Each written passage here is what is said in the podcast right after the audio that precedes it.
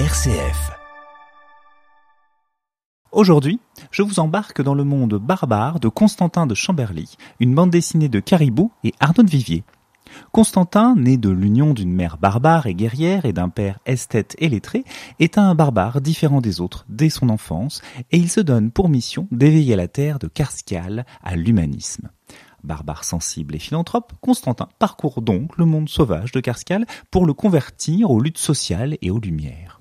Il rencontre alors Alia qui veut également découvrir ce monde, mais surtout pour se battre. Ils feront alors équipe, elle armée de son épée, lui de ses livres et de sa philosophie, et surmonteront plusieurs épreuves jusqu'à affronter le despote Morlune lors d'une campagne électorale improbable. Face à une araignée géante, à des cannibales ou des vampires, Constantin ne perd jamais le fil. À la première, il vante le besoin de construire des crèches pour les bébés des monstres.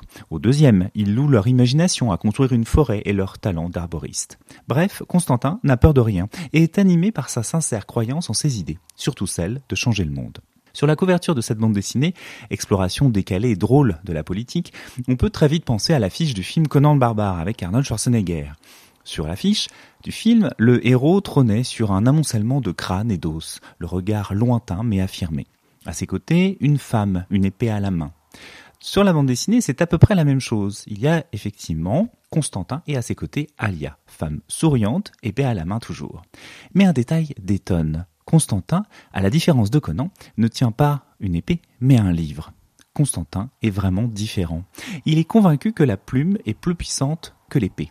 De l'enfance jusqu'à sa conquête politique, on le voit parcourir ce drôle de monde peuplé de fantômes, de sorciers ou de trolls et développer son programme politique.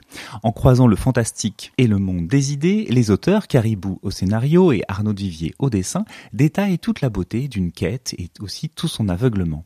Constantin veut changer le monde, soit. Il ne veut pas se compromettre, ne pas mentir, ne pas promettre. Alia, qui ne veut que se battre, lui rappelle que le monde ne fonctionne pas exactement comme cela.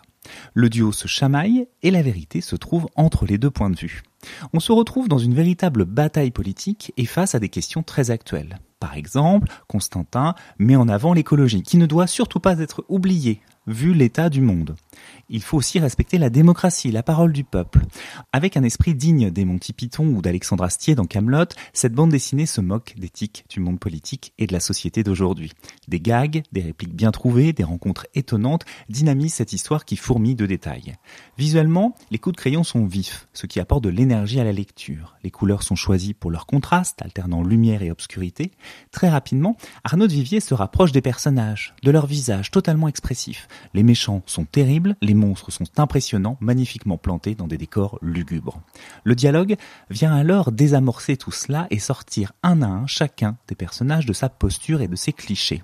C'est avec beaucoup d'énergie que la narration détricote les situations et nous fait réfléchir, par le rire, au fonctionnement d'une société partagée entre un pouvoir autoritaire et un espoir de construction collective. Que vous soyez lecteur de fantastique ou pas, je vous recommande très fortement la bande dessinée de Caribou et Arnaud Vivier, Constantin de Chamberly, barbare, esthète et philanthrope, publiée par Delcourt au prix de 13,90 euros.